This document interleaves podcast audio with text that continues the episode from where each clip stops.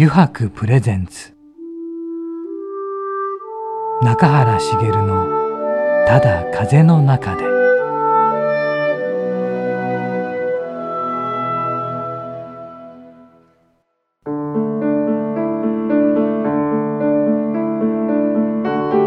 皆さんこんにちは。声優の中原茂です。油白プレゼンツ中原茂のただ風の中で。今週もですね横浜駅から徒歩10分ほどのところにあります油白横浜本店ショールームよりお送りしていきます。さてね今週のお客様もちょっとねあの始まる前にいろいろエキサイトしていろんな話を聞きすぎてねなんかまたねあでもそこからまた深く聞いていきたいなって思う話もあるので、えー、聞いていただけると嬉しいですね、えー、今回はですねファッションスタイリストのですね西岡真也さんという方をお迎えしております。すごいです西岡さん。もうね早く皆さんに聞いていただきたいということでですね、えー、本日もですね、えー、番組最後までゆるりとお付き合いください。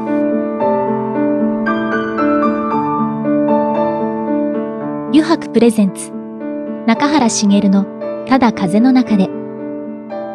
この番組は FM ジャガ、リッスンラジオ、ポッドキャストでお楽しみいただけます。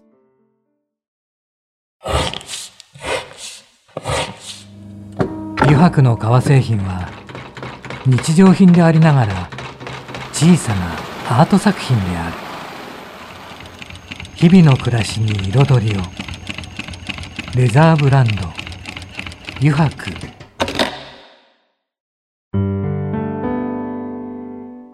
油白プレゼンツ中原茂の「ただ風の中で」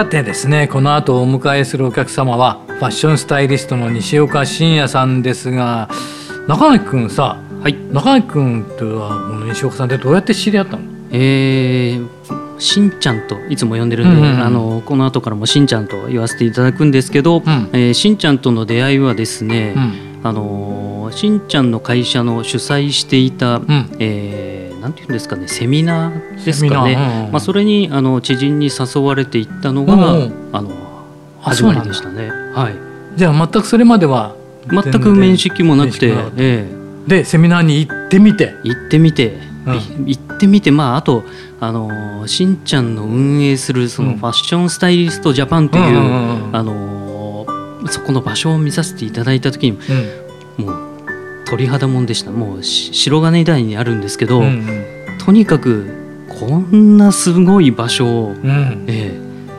ー、なんでこのあのパーソナルファッションあのファッションスタイリストっていう、うん、その分野だけで回すことがどうやってできるんだろうっていうちょっとあの、ね、ビジネスマンとしてすごいなっていう部分も感じて。そうだよね。服を売らないんだよね売るのっていうか。売らないうんちょっと自分もその辺を詳しく聞いてみたいと思うんですけどね。スタイリングでね、はい、その人まあこれから詳しく聞きましょうこれを、ええ、それにびっくりしたわけだ。びっくりしました。はい、その空間作りにもものすごく感動して、うん、でまあ、そこでちょっといろいろあったの話も後ほどっていう感じなんですけど。いろいろあったのね、はい、そうかそうか。じゃあそこら辺もねこれからちょっと西岡さんに登場していただいて、えー話を聞いていきましょうね。はい、はい、じゃあ西岡真也さんこの後登場です。油白プレゼンツ。中原茂の「ただ風の中で」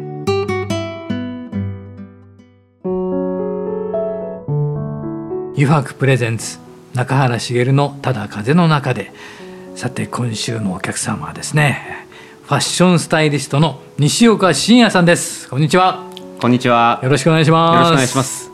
ねえ来たね中垣君もにんまりしてたね今ね。ね。いや本当に熱い男が来たなと思って。熱い、え熱いんだね西岡ね、えー、だいぶ今日の熱気は、うん、あの、上がってると思います、うん、なるほどね、はい、ねこれまずあれだね。まあさっきね中垣君との最初の出会いとかも聞いてきたんですがファッションスタイリストというふうな感じなんですが主にどんなお仕事になるんですかね？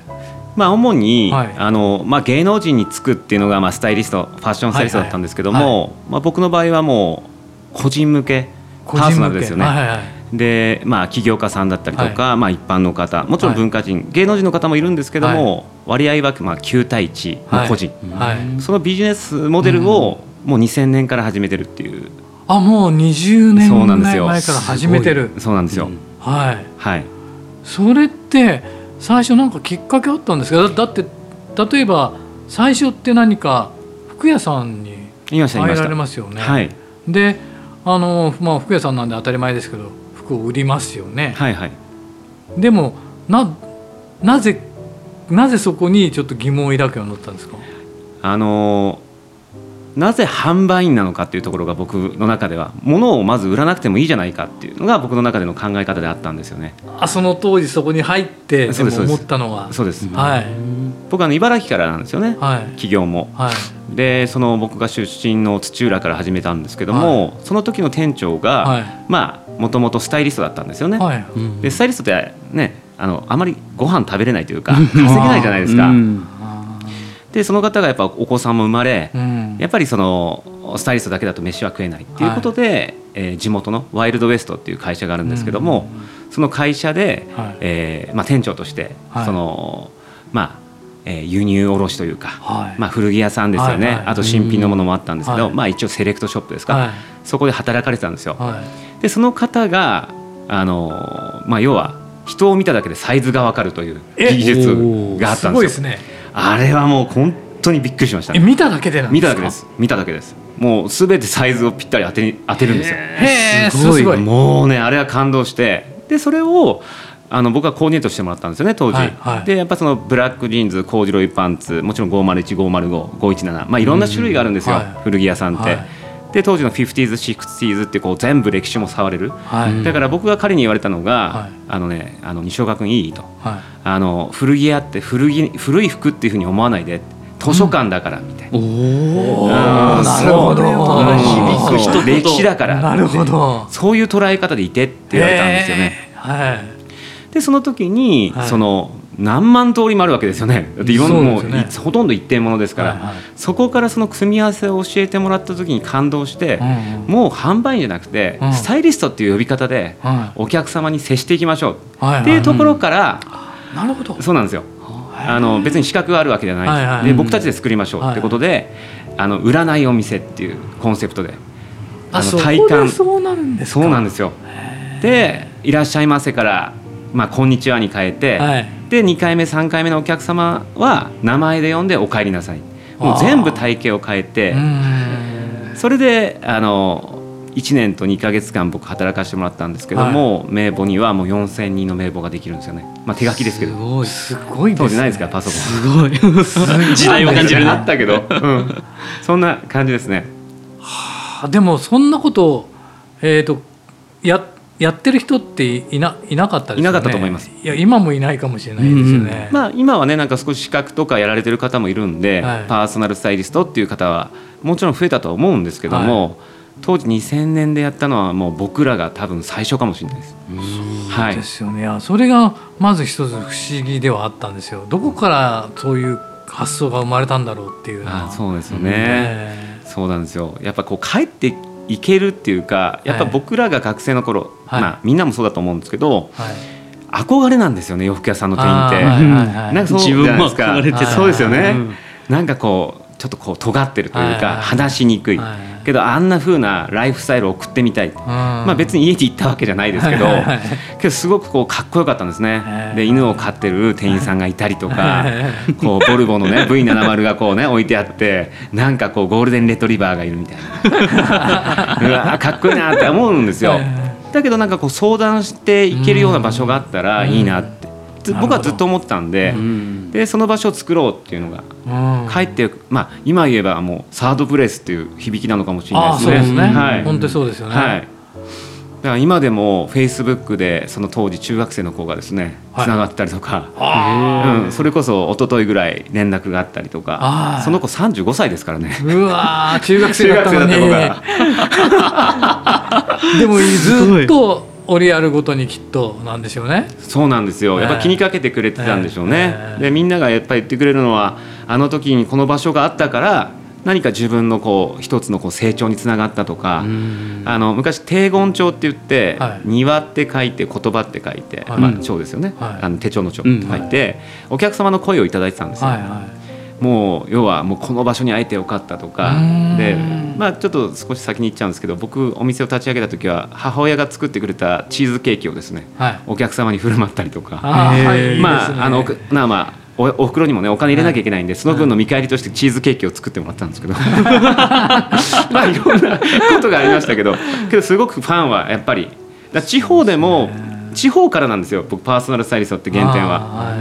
そうですね、はいでもやっぱ服でね人生が変わるっていうか、生き方が変わるっていうか、うん。だから全部をプロデュースするっていうのはまた面白いですよね。だから服をこういう服がありますっていうことじゃなくてその人に合わせたその人の生き方や考え方やそういうものを聞いてからのです提案っていうのは。だからあのホームページとかにもいろんな方のスタイリストの写真がちょっとずつ載ってるじゃないですか、はい。皆さんそれぞれですもんね。そうですね。え。そうなんですよ。あのやっぱり僕の、まあ、僕は目的からゴールから必ず設定していこうって話なんですけど、はやっぱりこう店員の子たちとかもね、はい。い、るわけですね、はい。あのスタッフで、えはい。やっぱりこう店員さんってどっちかっていうとこう嫌がられる存在、うん。残念ながらですけど、うんやっぱりこうなんか売られるんじゃないか。販売員ですからね、うん。うん。物を売らな売らなくて君たちご飯食べれないでしょっていうフィルターバイアスがかかってるんですよ、もうお客様に。そこからもう僕らは苦しんでるわけですよね。はい。けど今やその彼らがあの何が起きてるかっていうとやっぱ先ほどねあの人生が変わるって話をしていただきましたけど、やっぱり変わっていくんですよね。うん。例えばですけど、まあ、今まで本当にこう、うん、ビジネスでも結果が出なかった方が、はい。そのファッションを通して服を着たことによって僕らが用意したものを着たことによって、うん。まあ、自己イメージ自己実現にえー沿ったファッションを着ることによっていけないところにも行けるようになって出会いが変わったとか、あとはもう本当に今までも結婚というか彼女もできない人がですよ。はい。本当ファッションを変えた瞬間からもう女性からこう承認されるようになって、うんで自信がついて結婚できるってことも起きたりとかですね。まあ本当にそんなことが起きるんで。やっぱ内面が変わっていくってことですかね。まあつながってますよね。うん。なってますよね。おっしゃる通りだと思います。はい。でもそれを引き出してね、上げられるっていうのは。いやすごい仕事だなって今ちょっと聞いてて鳥肌が立ってきたな。いやーもう、え今ままさに伊白さんの商品なんかは、うん。もうまあ僕から言わせてもらったらもう格別ですよね。格別格別。もう特別どころか格別ですねもう、うん。まあ、要はえっ、と洗練されて、はい。かつあちょっと別に宣伝じゃないですよ。あの僕がねちょっと今商品は目の前にあって、やっぱずっと見ててもやっぱニヤニヤしちゃうのは、うん。僕らクロートからも愛される、かつ言い方悪いんですけど、まだ今までファッションが知らない方たちも、はい。これを持った瞬間にまあハイブランドに負けない力がある、うんこれはやっぱりこう油白のすごいとこなんですけどね。いや嬉しいこと言ってくれるな。本当に本当に商品があってよかった。やっぱりね込み上げるものありますよね、うん。いやーそうですね。だから俺もね中谷君とは長いんですけどあのここの顧客層うん。20代が一番熱いという。それを聞いて本当ですか、それを聞いてびっくりしたんですよ。やっぱり20代なんだっていうのがあって。それはすごい。あの、僕はあのもう20年この仕事させてもらってるんですけど、車って100万円で買ってもはい。そこにまだまだ比較があるじゃないですか、はい。比較相対が。はい。500万でも。はい。下手したら1000万、うん、1000万ぐらいになるとある程度はうん。絶対が生まれてくるのかもしれないんですけども、まあもちろん金額じゃないんですよ、はい。もちろんそのヴィンテージの車とかでも比較相対がなくなってくるっていうところあると思うんですけども、油白の商品だったりとか、うん。もちろんあの一点物、うん。まさに今日僕が中原さんから見せていただいた当時のはい。そのボールペン入れ、はい。何年使えるんだって話なんですよね。はい。でこの商品をやっぱりこう自分の絶対に変えられる、はい。ファッションはやっぱりその小物もそうなんですけど自分の確固たるものを作ってくれる僕はツールだと思ってるんですね。ん。じゃあ30万円出せば。うんもう確実にですねうん。もう車以上のうん。絶対が作れるんですよ。うん。だから人生変わるって僕は思ってるんですようね。ん。あの例えばですけど六本木のあのハイアットにはい。車で行こうとしようとすると、はい。ある程度の車じゃないとあの駐車場入れないなって。なるほど。うん。はい。なるほど。うん、じゃああのその車っていくらからなのと。けどファッションではい。例えば30万円投資したと、はい。でそこに油白の商品だったりとか、はい。例えばインポート、はい。もう一点物でもいいですし、そこにねあのスタイリストがコーディネートしたものをはい。着た瞬間に入れなかったところにうん。入れるようになるっていう。う、ん。なるほど。そうなんですよ。だから車っていうのは降りるしかないですから、うん。けど服っていうのはやっぱり自分に常に身につけてくれるツールなんですよね、だからもういいことを言うっていう いいこと言ってますかね？僕大丈夫ですか？いいこと言って る。あの貴族ですよね。だから要は階層階級を示してしまうものなんですよ。今でも。うん。服って。だからそこを考えるとやっぱりしっかりと設計していくことは大事なのかな。とうん。思いますけど、そうですよね。いあだからその、あそうです。とてもこれが印象深い言葉印象設計ですよね、あはいはい。西岡さんが提唱されてる。ありがとうございます。はい。これがほ初めて聞く言葉だったんで。ありがとうございます。でもそれがいろんなものね培われた中でこういうものですっていうのをちゃんと言葉にして言えるっていうことがだからみんな納得するんでしょうね。うん本当に。あの、ありがたいですよね。あのファッション業界のちょっとこう販売員さんのこう彼らをもっと教育してあげたいというかもちろん何か伝えてあげられるものがあるとしたら、うん。うん。先ほど本当に中原さんがおっしゃったように、はい、やっぱりね言葉の数なんですよねそうなんですよ。はい。やっぱ裏付けだけじゃなく、はい。その人たちがどうありたいのか、はい。どうなりたいのか、はい。どんなとこに過ごしたいのかこれはい。建築ではやりますよね、あーそうなんですね。どこに住むのか、うん。どんなふうにインフラが整ってるのかっていう、もうまさに建築では確実にやるのになぜかファッションではやらない、ああなるほど。はい、それが本当は販売員さんの仕事、ううんん。だから僕からしてみればスタイリストでいいんじゃないかなと、うん。販売員はスタイリストじゃないといけないっうんていう僕の絶対はあります、うん。あとそのやっぱり物語は大大きいですよね。そうですね。物語があるかないかっていうか、本当ですね。ええ。ただどうぞ。ただどうぞって言われてもね、そうなんですよね。このいやこのね、うん。ただのこれはねボールペンに見えるかもしれないけどこれこういうこういうこういうこういうことこういうことがあるんですっていうので、うん。どうですか？僕が感動して泣いちゃいましたとかね、うんうん。いう店員がいてもいいんじゃないかって思う。いやいやうん。本当にもうそれがスタイリストですよ、ええもう本当におっしゃる通りであのそのストーリーを語れるためにはなんですけど、本当はあのショップショップに居続けさせるわけじゃなく、本当は外に出してあげること、あうん。あのコンビニでね袋を持って、はい。まあねお金もないかもしれないけどこうおコンビニ弁当を食べるんじゃなくて、はいはい。せめてランチ。はい、その費用ぐらいは半分出してもいいんじゃないかなっていうぐらい。なるほどうね、ん、で何を食べて何を着てはい。風を感じて、はい。雨を感じて、はい。だから営業に行かせることも本当は大事なんですよ。なるほど、そうなんですよ。はらそういうライフスタイル要は仕事の働き方さえ変えれば僕は確実にお客様のファンが増えい、て、うんうん。で売り上げにつながる。売り上げを上げようとしてしまうことがもうまず本当は僕からしてみればナンセンスなんですよ。だって今今の今ってことですもんね。今売れなければダメだっていう考えじゃないですか。おっしゃる通りです。だから伸びていかないんですよね。その通りです。だってお客さんバカじゃないから分かりますよね。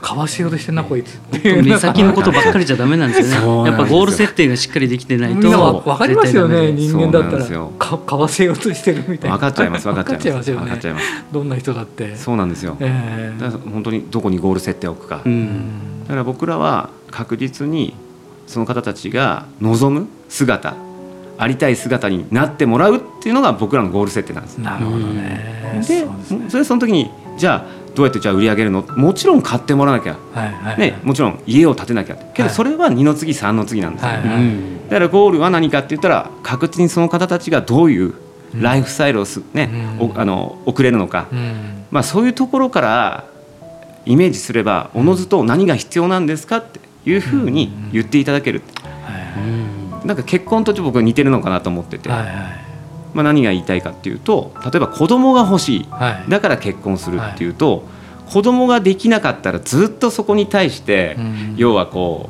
う苦しかったりとか、うん。でできないっていうことに対して、うん。いつもこうストレスが溜まっていく、うん。けどそれが幸せになるとか、うん。育むとか助け合うとか、うん。もっとゴール設定ゴール設定抽象度をぐっと上げると、うん。まず子供ができなかったとしても、うん。まあしょうがないでしょ授かり物だからと。うんで最終的にもしかしたら授かる可能性もある、けどもちろん欲しいよねって言っていいと思うんですよ、まあ、それで僕子供できたんですけどね。なるほど。あ そうなんですよ。うん。だからまあ販売も一緒かなって。なるほど、うん。いやちょっといろいろ話してもらいましたがちょっとね、はい。お時間の方も来あってという間ですね。早いですね。ちょっとあの次週またこの後の話をね熱く語っていただきたいと思いますが、はちょっと次のコーナーに 行きたいと思います。行きましょうか。ちょっと軽めのコーナーなんですけどね、えー、とだからまた次次のコーナーの9時やろうぜというコーナーがあるので、えー西尾さんにも、ね、ぜひお付き合いいただきたいと思います。またでもはいこの後のコーナーとそして来週もまたよろしくお願いいたします。はいお願いします。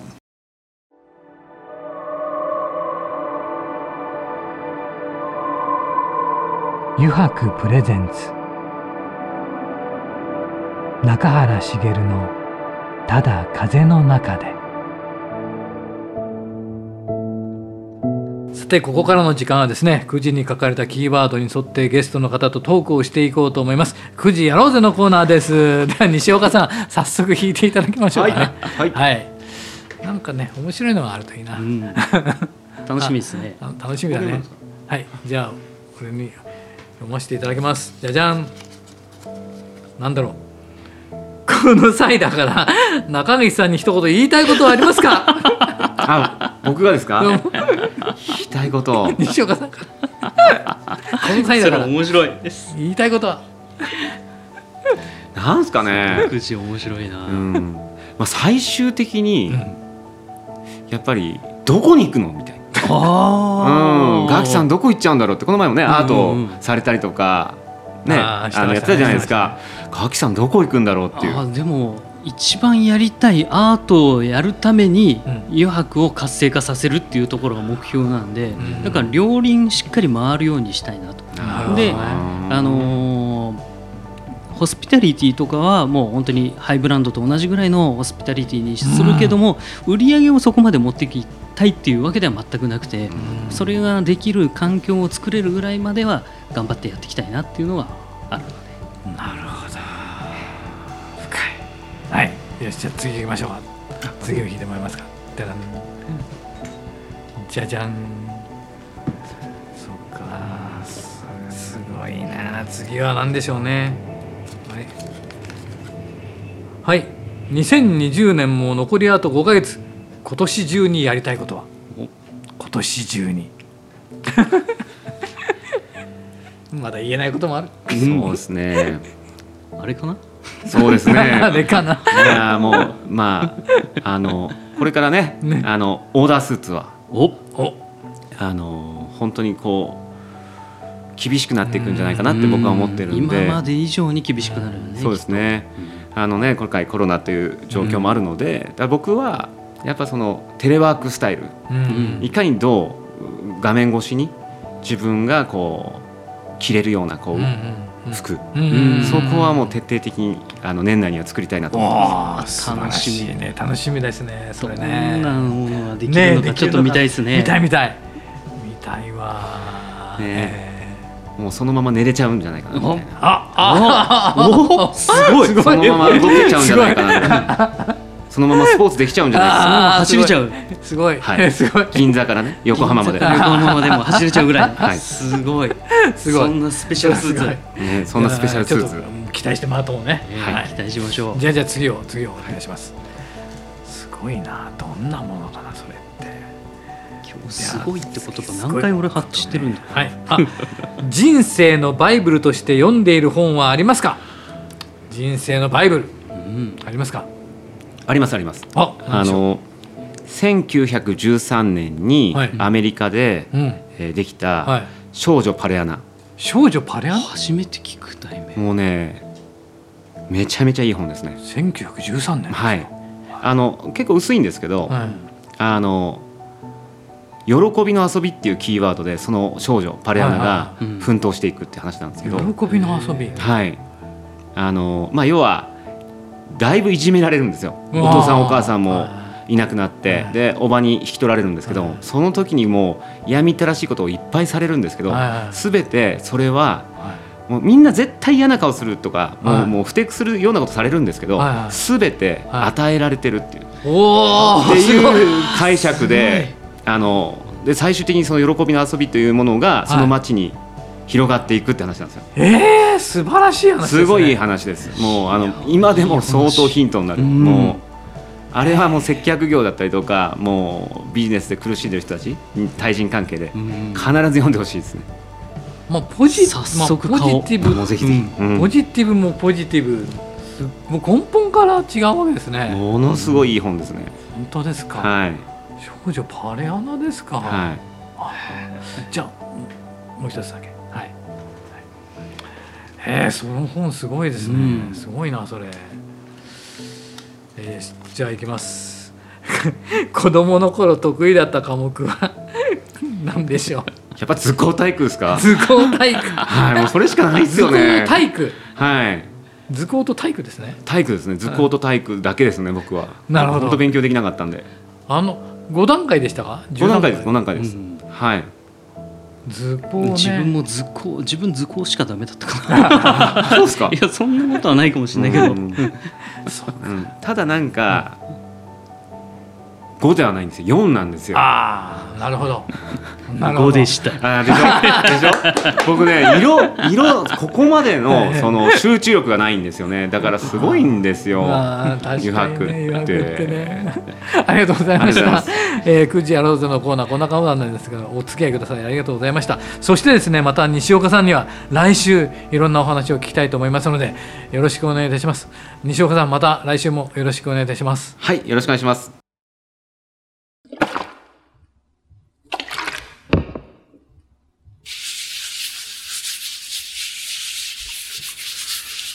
油白独自の手染めのグラデーションは川に新たな命を吹き込む。色とりどりの空の情景。青く深い海。誰もが感動するあの一瞬を閉じ込める。レザーブランド油白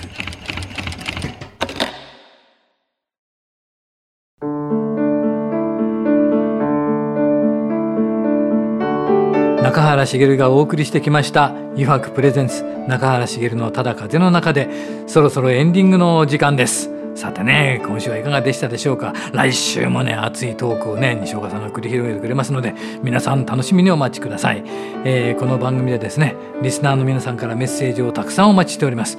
e メールアドレスはすべて小文字で jaga.jaga.fm jaga.jaga.fm へお送りください。